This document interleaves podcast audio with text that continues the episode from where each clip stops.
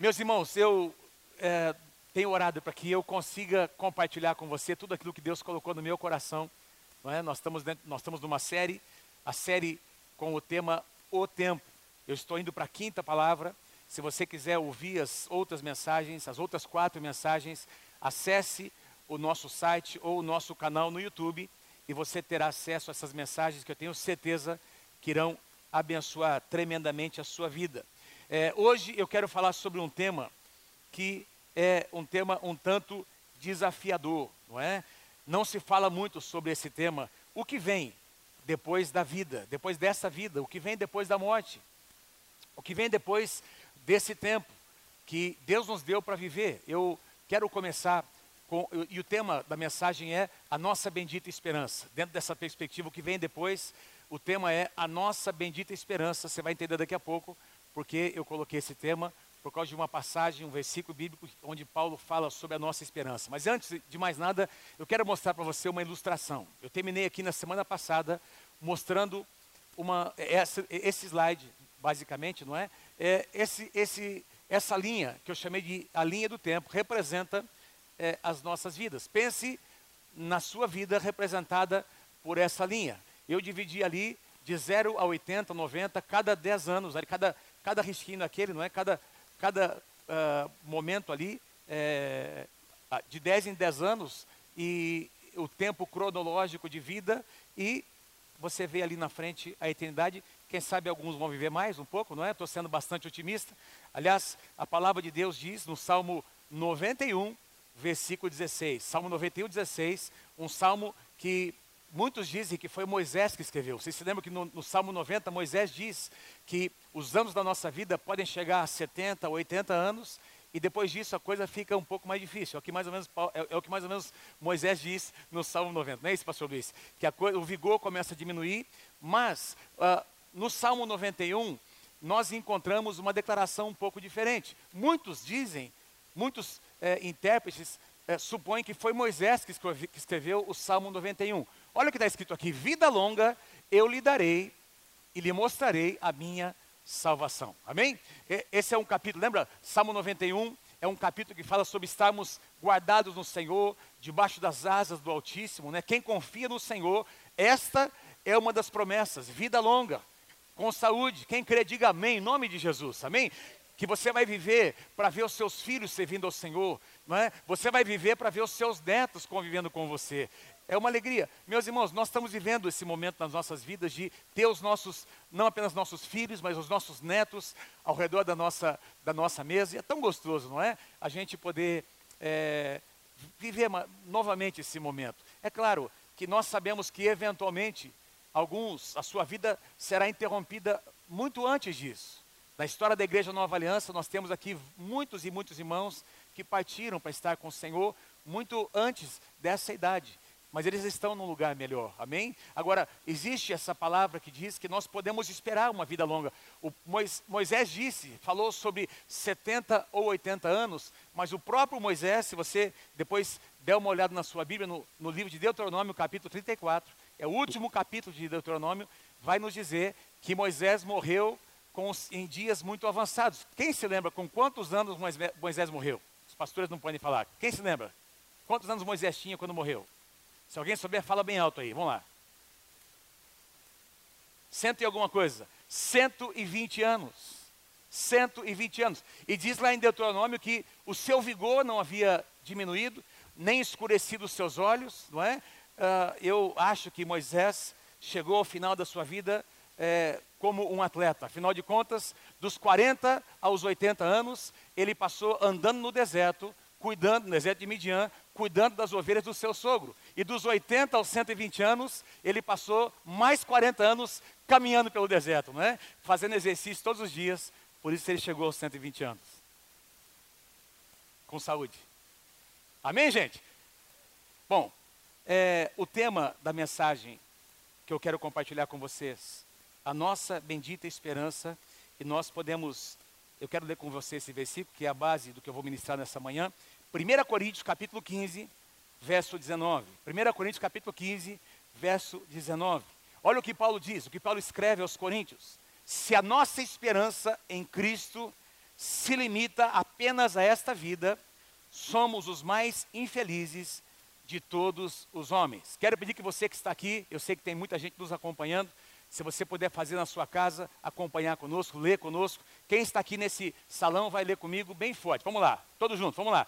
Se a nossa esperança em Cristo se limita a apenas esta vida, somos os mais infelizes de todos os homens. Paulo está sugerindo aqui, meus irmãos, que há uma, há uma esperança bendita que deve habitar no nosso coração, que deve consumir a nossa alma em relação ao que vem depois. A nossa vida não se resume apenas naquela linha do tempo. A eternidade vem depois, não é? Tem muita gente que vive a sua vida como se é, a morte fosse uma espécie de botão que alguém lá em cima aperta, não é? E tudo que aconteceu nessa vida não tem mais nada a ver com o que virá depois. Não é verdade. Nós aprendemos na semana passada que vivemos no tempo cronológico que Deus nos dá e depois viveremos a eternidade em algum lugar, dependendo das nossas escolhas. E aqui Paulo diz, meus irmãos, que nós podemos esperar grandes coisas, nós podemos ter uma esperança, nós podemos ter é, alegria em pensar no que vem depois. Se você estudar aqui, 1 Coríntios capítulo 15, você vai perceber que o contexto inteiro dessa passagem é sobre, Paulo está escrevendo sobre a segunda vinda e sobre a ressurreição dos mortos, daqueles que morreram crentes, morreram no Senhor. Quando eu digo os que morreram no Senhor, eu estou me referindo a, a todos aqueles que vieram, que morreram no Senhor, desde Adão, no Antigo Testamento, não é? Até a primeira vinda do Senhor Jesus, esperando o Messias, não é? Esperando a promessa acontecer. Eles morreram com alguma revelação parcial, não o que nós temos hoje, porque Jesus já veio, nós temos a palavra num sentido mais completo, mas eles morreram com uma esperança. Aliás, no livro de Hebreus, capítulo 11, tem lá a relação de vários deles que são chamados de heróis da fé. Quando eu digo sobre os que morreram no Senhor, também me refiro aos que morreram depois da primeira vinda, não é? Desde que Jesus veio pela primeira vez até os dias de hoje e até o Senhor Jesus voltar na sua segunda vinda, aqueles que, aqueles que experimentaram a salvação em Jesus, os que morreram no Senhor. A Bíblia diz que Jesus, quando estiver retornando na sua segunda vinda com os anjos do céu, a trombeta vai tocar, Jesus virá com seus anjos, e a Bíblia diz que os mortos em Cristo ressuscitarão primeiro.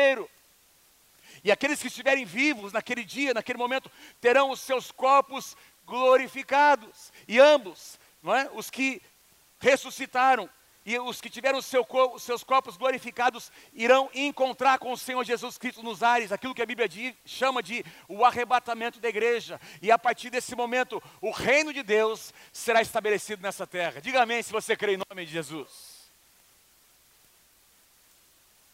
Então a Bíblia é clara em dizer, meus irmãos, que os que morreram no Senhor, até aquele dia, experimentarão a ressurreição. Agora, a pergunta que não se cala, aliás, são diversas perguntas.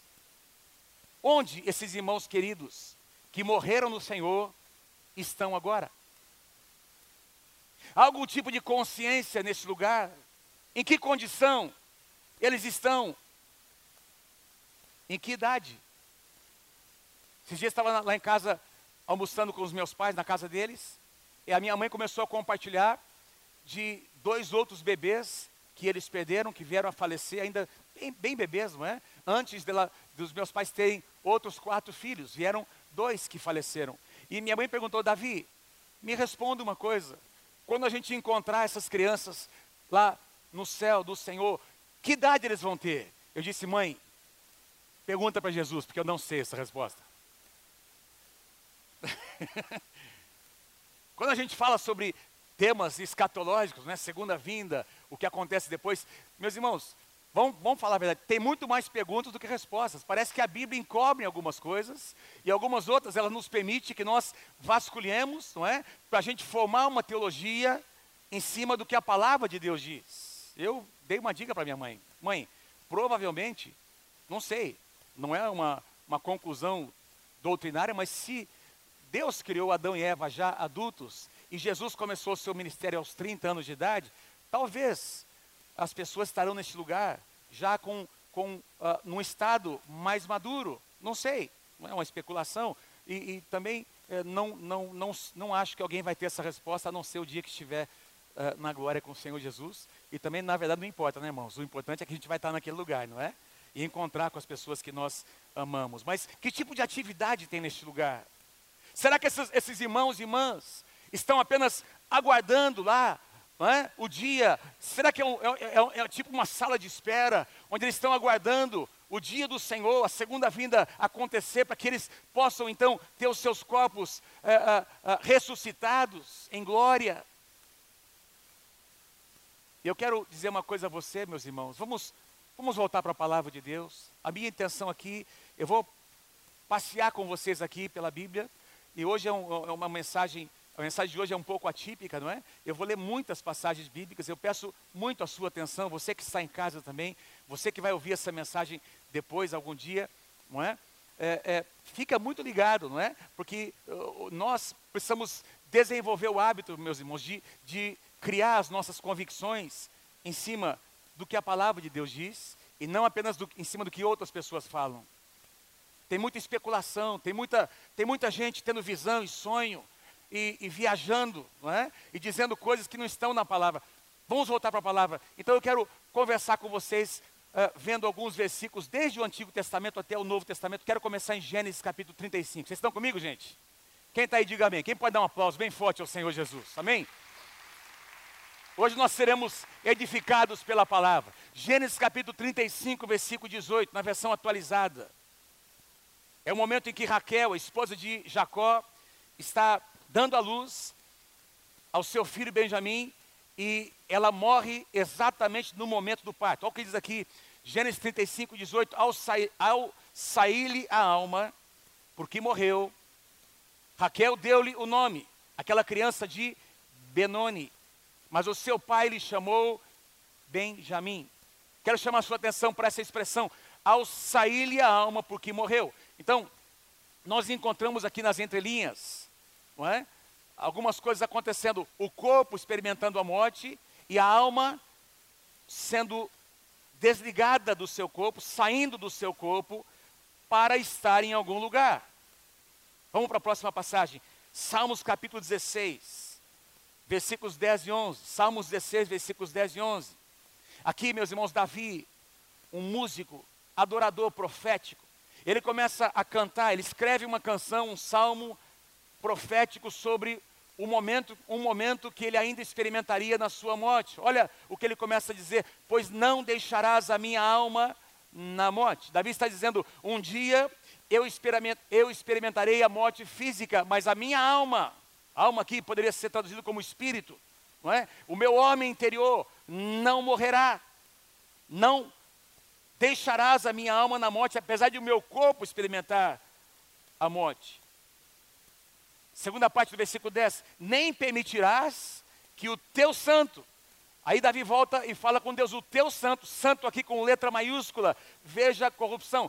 De repente, Davi, meus irmãos, ele, ele age debaixo de uma unção profética, ele diz, ele se refere ao Senhor Jesus Cristo.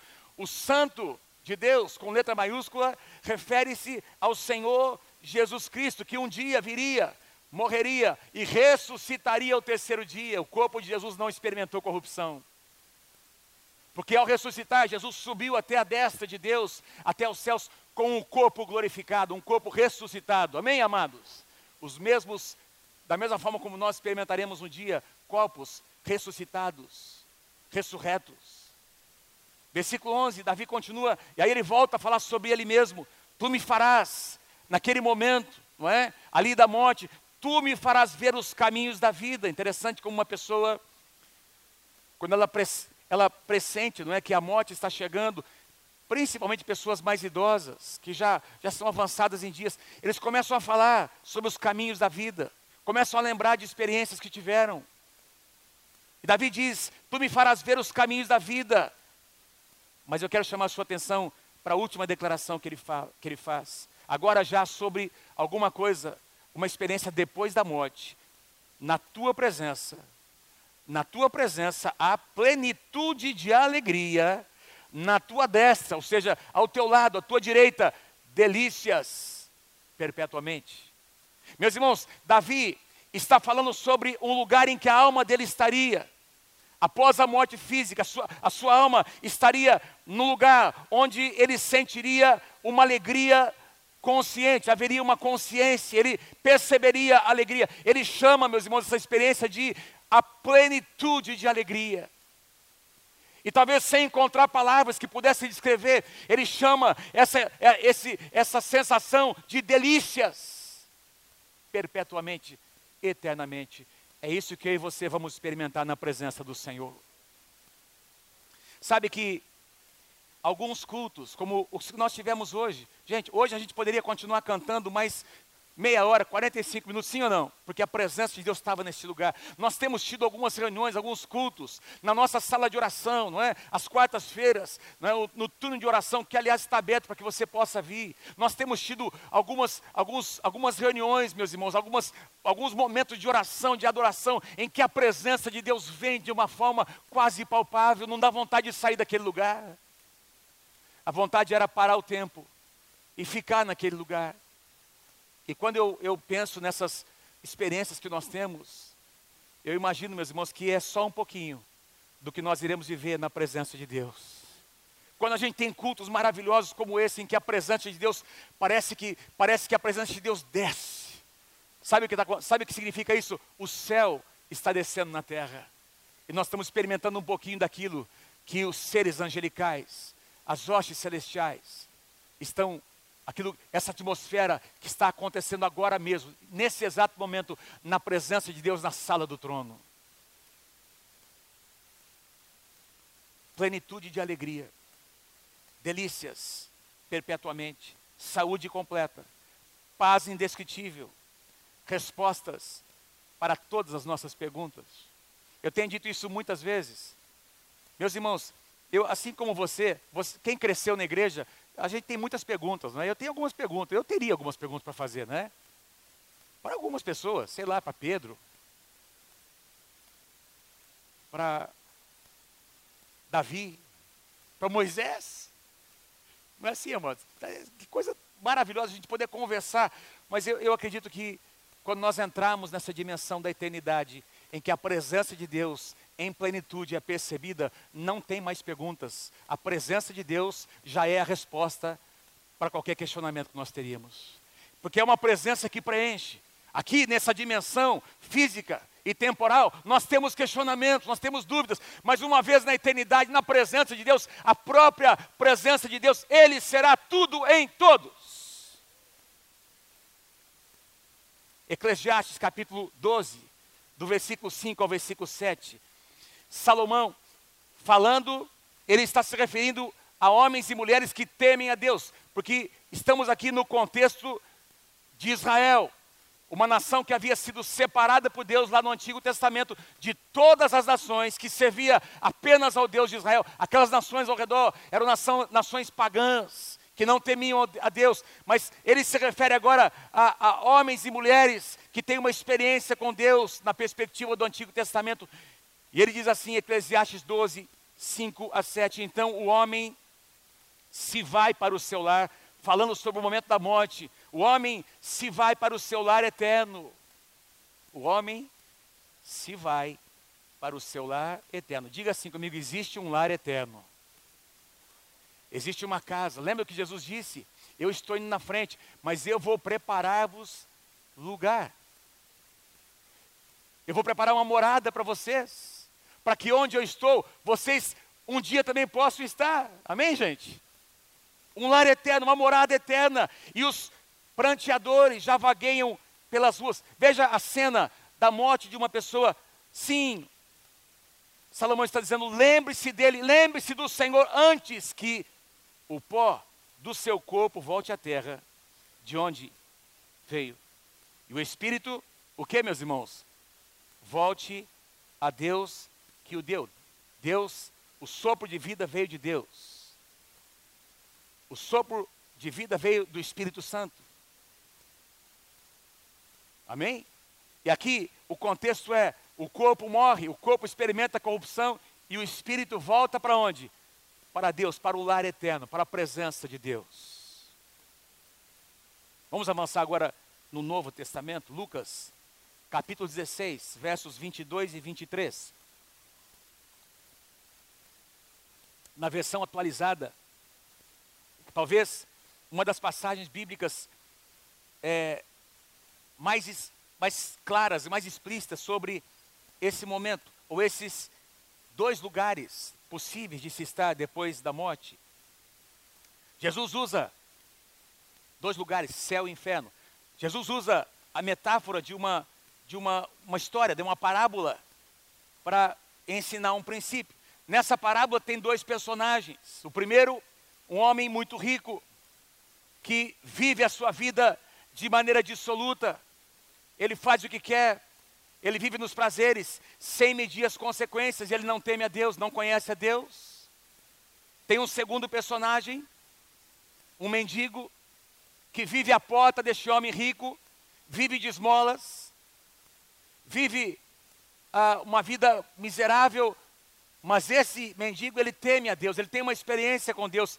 E a Bíblia diz, no versículo 22, 23, aconteceu morrer o mendigo e ser levado pelos anjos. Levado pelos anjos. Quando um homem de Deus morre, os anjos estão presentes. Quando uma mulher de Deus morre, os anjos estão acampados ao seu redor.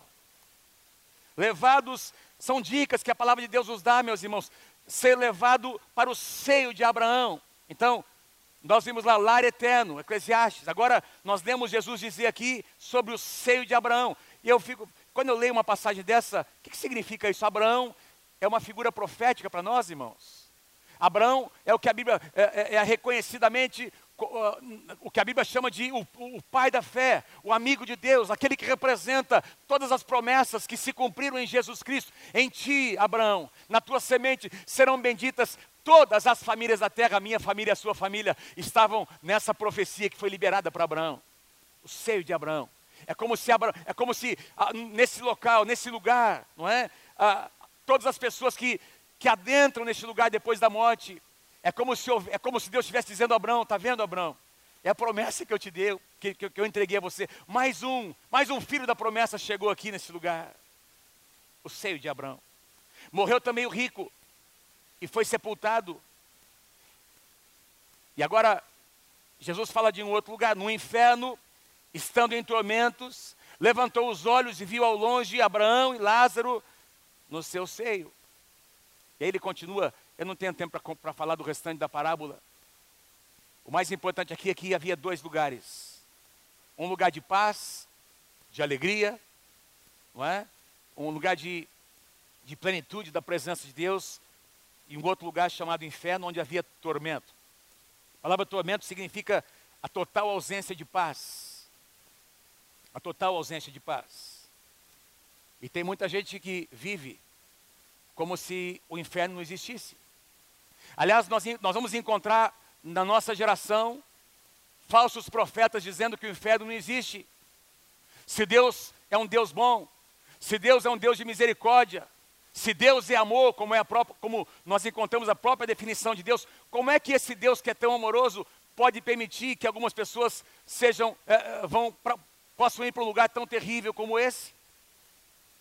Não tenho tempo agora, mas eu poderia mostrar para você passagens bíblicas que mostram que o inferno não foi criado para as pessoas, o inferno foi criado para Satanás e os seus demônios. O inferno não foi criado para o ser humano, o ser humano foi criado para viver na presença de Deus.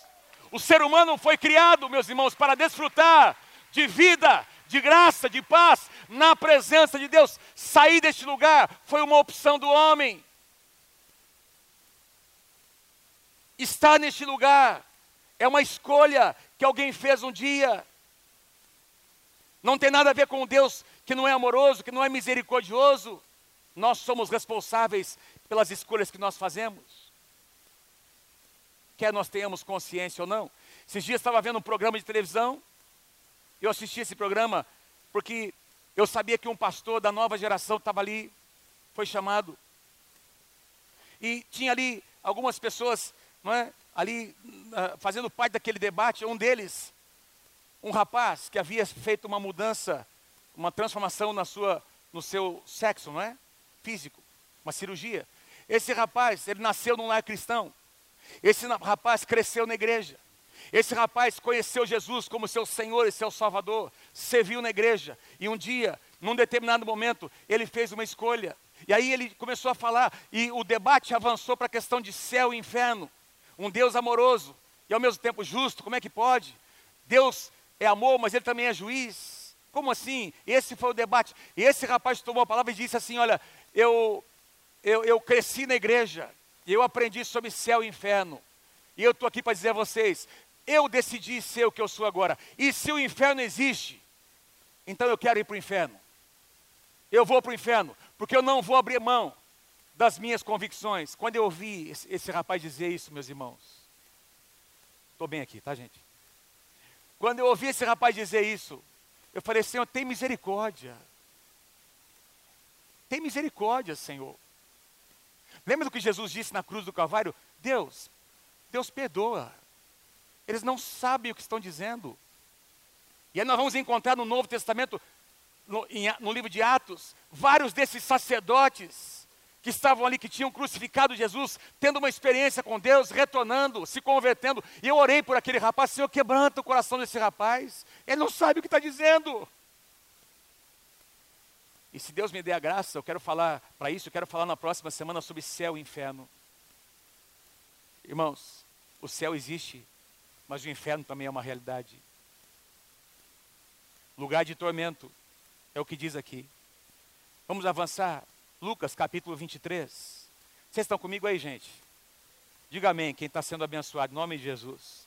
Lucas capítulo 23, versículos 42 e 43. Jesus na cruz, tem dois ladrões, um de cada lado. Vocês lembram da história? Um está ali com seu coração endurecido, questionando aquela situação. E do seu lado, tem um homem quebrantado, tem um homem que reconhece o seu pecado. Tem um homem que clama pela misericórdia de Jesus, dizendo: Então ele disse: Jesus, lembra-te de mim quando entrares no teu reino. Veja, esse, esse rapaz ladrão, ele já tinha algum conhecimento, ele já tinha algum entendimento. Ele, no mínimo, sabia que alguma coisa viria depois. Tem uma vida depois da morte, tem alguma coisa que acontece. As duas, esses dois períodos, o nosso Cronos, o tempo cronológico e o tempo na eternidade não são desconectados. E ele disse: Senhor, lembra-te de mim quando entrares no teu reino. E Jesus lhe respondeu: Eu lhe garanto, eu libero sobre você uma palavra. Nós cantamos nessa manhã: Se eu tenho uma palavra, eu tenho tudo. Jesus disse: Eu libero uma palavra sobre você hoje mesmo, hoje, daqui a pouco, você estará comigo no paraíso. Diga assim comigo: paraíso. Diga bem forte: paraíso. Paraíso. Ou seja, naquele mesmo dia, algumas horas depois, não sei quanto tempo, porque eles ficaram ali agonizando por um tempo, poucas horas, aquele rapaz morreria sufocado por causa da crucificação. O seu corpo seria sepultado, mas ele teve uma palavra que recebeu de Jesus, que o seu espírito seria levado juntamente com Jesus para um lugar chamado Paraíso. Paraíso. Paraíso. O que mostra para a gente que Jesus subiu aos céus. Ele esteve com esse rapaz, não é? Espiritualmente falando, no paraíso. E depois de três dias, ele cumpriu o que diz em Apocalipse. Ele desceu até o, até o inferno e arrancou das mãos de Satanás as chaves da morte. E assim, o seu corpo foi ressurreto ao terceiro dia, irmãos. Mas ele subiu aos céus. Jesus esteve no céu, não é? Depois de morto, na presença de Deus, e retornou o seu corpo agora ressuscitado, e ele subiu novamente, Atos capítulo 1, com o seu corpo agora ressurreto, e é assim que um dia nós estaremos também na presença do Senhor. A Bíblia diz que Jesus foi as primícias daqueles que creem. Mas eu quero chamar a sua atenção para essa palavra paraíso. Que lugar é esse chamado paraíso? A Bíblia menciona três tipos de céus. Quando a Bíblia fala sobre céus, pode se referir a três uh, lugares diferentes. O primeiro dele, deles, o primeiro céu é essa atmosfera terrestre, onde nós temos o oxigênio que, nos, que sustenta a vida, não é? Tudo que a gente consegue enxergar com os olhos naturais, não é? Representa o primeiro céu. O segundo céu está na dimensão das galáxias, das estrelas, os planetas, infinitas galáxias, não é? E nós temos também o terceiro céu, que é um lugar, o lugar mais importante, não é? Que é onde está a sala do trono, onde está a presença de Deus, onde Jesus está sentado à destra de Deus, intercedendo por mim e por você. Olha o que Paulo diz sobre esse lugar chamado paraíso. 2 Coríntios, capítulo 12, do versículo 1 ao 4. Uma experiência pessoal que ele teve. Eu conheço um homem em Cristo. Paulo está se referindo a ele mesmo. Eu conheço um homem em Cristo que há 14 anos foi arrebatado até que lugar, irmãos? Até o terceiro céu. Sim, somente Deus sabe se foi no corpo ou fora do corpo. Foi uma experiência que Paulo teve de êxtase, de ser levado para um lugar, não é? Em que ele viu coisas. Mas eu sei que, mas eu sei que tal homem foi arrebatado a um lugar chamado paraíso. A mesma palavra grega que Jesus usou lá para o ladrão, paraíso, e ouviu coisas tão maravilhosas que não podem ser expressas em palavras, coisas que a nenhum homem é permitido relatar. Nós estamos falando, lendo aqui sobre um lugar, meus irmãos, surpreendente, indescritível, onde Paulo teve uma experiência consciente, ele viu coisas, ele ouviu coisas, um lugar chamado terceiro céu ou paraíso, e ele chega a dizer que foi praticamente proibido por Deus de compartilhar tudo o que ele viu, porque as pessoas quem sabe não suportariam ouvir o que ele teria para dizer, mas o que ele chama de coisas maravilhosas, tão maravilhosas, que não podem ser expressas com palavras. Meu Deus do céu.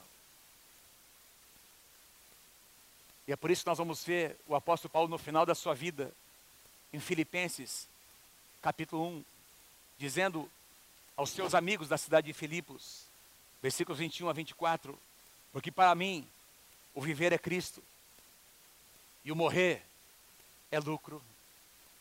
E já eu, já, eu já não sei o que escolher, Paulo está dizendo.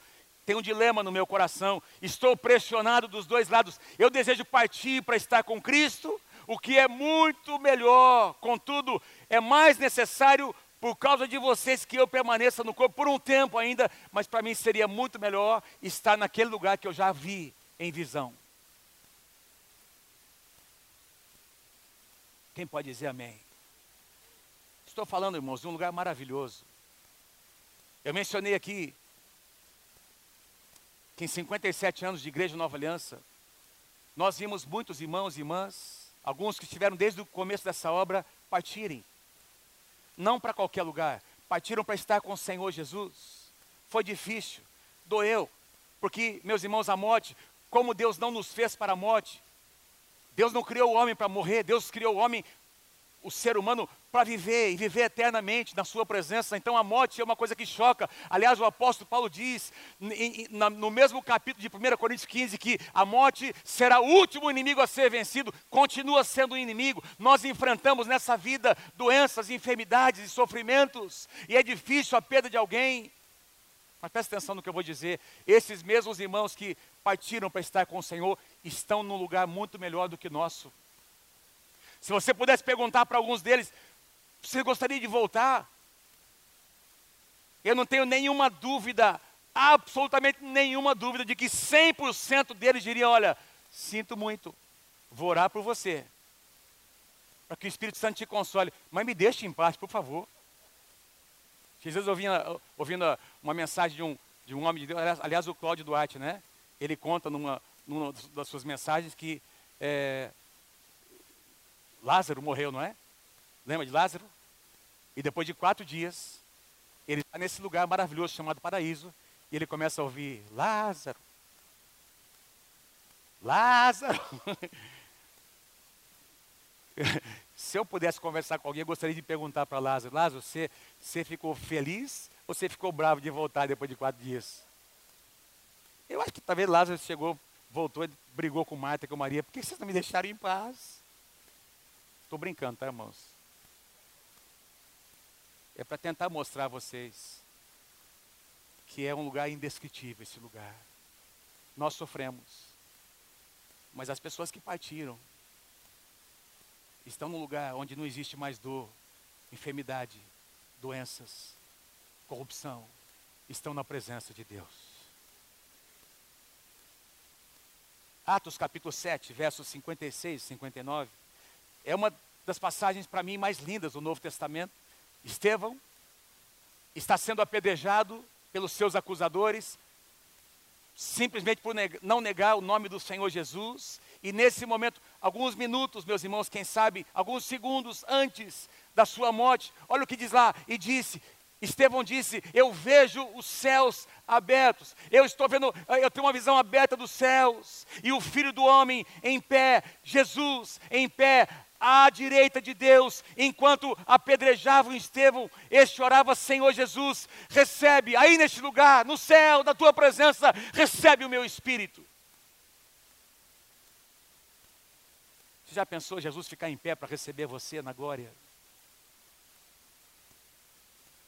Eu acho que a Bíblia não diz sobre mais ninguém, mas eu tenho certeza que quem sabe algumas outras, algumas pessoas, durante toda a história, desde, desde que Adão surgiu, desde que Adão foi criado até hoje, até os nossos dias e até o Senhor Jesus voltar, algumas pessoas foram recebidas com muita honra na presença de Deus. Hebreus capítulo 12, a última passagem. Hebreus 12, do versículo 22 a 24. Você lembra que eu preguei sobre Hebreus 12 há dois domingos atrás, sobre a nossa corrida em comparação com a vida daqueles que a Bíblia chama de heróis da fé, a nuvem de testemunha. E aqui no capítulo 12, finalzinho de capítulo 12, ele fala um pouco mais sobre esses irmãos e irmãs que já estão com o Senhor. Meus irmãos, Olha que coisa linda, nesse lugar chamado paraíso. Olha, olha o quadro que o escritor aos Hebreus coloca para nós, que abre a nossa revelação, mas vocês chegaram ao Monte Sião. Lembra, Monte Sião é onde estava lá, onde está ainda a cidade de Jerusalém, onde tinha o templo físico de Salomão, que foi construído, não é? E é onde a arca da aliança, que representava a presença de Deus, estava. Agora, está falando sobre uma posição espiritual, um lugar espiritual, o monte, vocês chegaram ao monte Sião, a Jerusalém celestial, a cidade do Deus vivo. Chegaram, presta atenção, irmãos, aos milhares de milhares de anjos em alegre reunião. A igreja dos primogênitos, primogênitos aqui tem um sentido, aqueles que vieram antes de nós, os que partiram para estar primeiro com o Senhor, a igreja dos primogênitos, cujos nomes estão escritos nos céus. Vocês chegaram a Deus, juiz de todos os homens, presta atenção, e aos espíritos dos justos aperfeiçoados. A Jesus, mediador de uma nova aliança. Que espíritos são estes dos justos aperfeiçoados? De todos esses irmãos e irmãs que morreram no Senhor e que estão aguardando a ressurreição dos mortos na segunda vinda do Senhor Jesus Cristo. Espíritos dos justos aperfeiçoados estão ali com os anjos em uma alegre reunião. Ah, eu não gosto quando começa a dançar na igreja, eu não gosto quando começa a bater palma, aí não, não é muito meu feitio. Então é bom você ir se acostumando, porque lá no céu vai ter muita alegria, vai ter dança. Porque aqui na minha Bíblia está dizendo que nós vamos participar de uma alegre reunião. Vai ter muita celebração na presença de Deus. Vai ter muita adoração. Quem é que disse que adoração é só cantar canções lentas? Tem gente que pensa que trata-se de alguma coisa externa, é só contemplativo, ah, é só assim. Não, pera um pouquinho, é muito mais do que isso. Adoração é muito mais ampla do que uma formalidade, tem a ver com uma atitude. Você pode estar dançando, está adorando ao Senhor. E você pode estar contemplando e adorando mesmo, da mesma forma, mas na minha Bíblia e na sua dizem que é uma reunião alegre, tem alegria, tem presença de Deus, tem anjos participando. Aleluia. Eu não sei quanto a vocês. Eu fico empolgado quando eu leio um negócio desse. E para mim, o que eu estou lendo aqui mostra apenas que o que, vem, o que vem depois é apenas uma continuidade daquilo que nós estamos experimentando hoje. Aliás, eu quero finalizar com três pontos importantes que eu quero deixar para que você guarde no seu coração. O céu e o inferno são uma realidade. Quem pode dizer amém? Quem pode dizer amém? O céu é uma realidade e o inferno também. Irmãos, nós estamos falando sobre dois lugares onde pessoas passarão a sua eternidade. Quer as pessoas aceitem ou não, quer as pessoas gostem ou não, quer as pessoas é, é, entendam essa realidade ou não, é claro que Deus vai julgar, o julgamento que vai acontecer, meus irmãos, na segunda vinda, será de acordo com o entendimento de cada um. A quem muito é dado, muito é requerido. Então, o entendimento de cada um vai ser não é, aquela, aquele fiel da balança no dia do julgamento. Eu sou responsável por aquilo que eu recebo, que eu aprendo, que eu recebi da parte do Senhor. Mas, meus irmãos, se o céu é uma realidade, o inferno também é, e com a graça de Deus eu quero compartilhar um pouco mais sobre isso na próxima semana. Número dois, ambos, céu e inferno, podem começar nessa vida, aqui e agora. Eu não ouvi nenhum amém, mas é verdade. Deixa eu fazer uma pergunta. É ou não é verdade que tem gente que vivendo nessa vida, uma vida que é um verdadeiro inferno? Sim ou não? Você conhece algumas pessoas. A gente olha para algumas pessoas e diz: peraí, se, se o inferno for pior do que isso, então vai ser ruim mesmo. Porque tem gente que vive de um jeito tão miserável. E às vezes, eu não estou falando isso assim, tô, falo isso com dor no coração, porque o coração de, do, de Deus dói por causa dessas coisas. Deus não criou o homem para o inferno.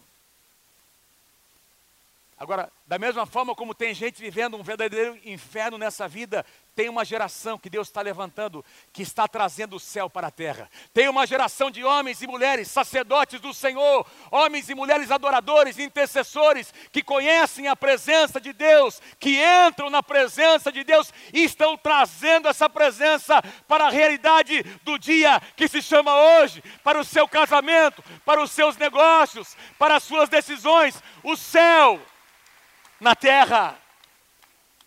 E é por isso que Jesus disse, ensinando os seus discípulos a orar: seja feita, orem assim, seja feita a tua vontade, assim na terra, como ela já é feita no céu. Existe um padrão, traz esse padrão para a terra. Aleluia. Aleluia. Terceiro e último lugar. Escolhas determinam destinos. Escolhas determinam destinos. Escolha. Faça uma escolha. Faça uma escolha. Eu quero estar neste lugar contigo, Senhor. Eu não vou negociar. Eu não vou abrir mão. Eu vou viver uma vida, Senhor. Eu vou viver, na, Senhor, uma vida de tal forma que eu possa ouvir um dia, quando o Senhor Jesus Cristo voltar, servo bom e fiel, foste fiel no pouco, entra, pode entrar, sobre o muito te colocarei, entra no gozo do teu Senhor depende do que nós escolhemos nessa vida, o destino que nós teremos, iremos ter. Quem sabe alguns de vocês estão me ouvindo, ou vão me ouvir num outro momento. Se você nunca fez uma decisão, invocando o nome do Senhor para entrar no seu coração, Romanos capítulo 10, versículo 10 diz: Todo aquele que invocar o nome do Senhor será salvo. Será salvo do que, meus irmãos? Será salvo do inferno. Será salvo de uma eternidade de sofrimento. Essa é a salvação que Jesus propôs para cada um de nós lá na cruz do Calvário. Quem sabe alguns aqui dentro desse salão ou que estão me ouvindo, você um dia conheceu Jesus, mas você abriu mão. Você começou a tomar alguns atalhos e eu estou aqui para lembrar você nessa manhã: escolhas determinam destinos. Escolhas determinam destinos. Volta para o Senhor, quebranta o teu coração. arrependa. Arrepende-se da, daquele, daquelas práticas que distanciaram você dos caminhos do Senhor e volta, porque meu irmão, presta atenção, não é um brincadeiro que vem depois. Ao passo que se você se arrepender, Deus promete para você um lugar maravilhoso, para você estar com as pessoas que você ama, o lugar da presença de Deus, que é totalmente indescritível. Meus irmãos, se você estudar o livro de Apocalipse, você vai perceber esse ambiente do céu, da sala do trono. Tem ali os quatro seres viventes, os 24 anciãos, tem milhares e milhares de anjos adorando o Senhor, é? dizendo ah, a toda hora, em todo momento, Santo, Santo, Santo é o Senhor dos exércitos. E tem ali também, meus irmãos, gente como eu e você, cantando o cântico da redenção. Presta atenção no que eu vou dizer. O cântico da redenção é uma, é uma canção que só eu e você, só quem experimentou a salvação pode cantar. Os anjos não cantam o cântico da redenção, porque os anjos não pecaram e não experimentaram a redenção. Nós experimentamos a redenção e nós estaremos cantando ao único que é digno. Nós estaremos cantando sobre o cordeiro, sobre o leão, sobre aquele que derramou o seu sangue. Será um lugar maravilhoso de se estar, mas depende das nossas escolhas. Quem está comigo, diga amém. Quem pode dar um grande aplauso ao Senhor Jesus nessa manhã? Bem forte. Bem forte. Aleluia. Obrigado, Jesus. Obrigado, Senhor. Fique em pé enquanto nós cantamos uma canção. Aleluia.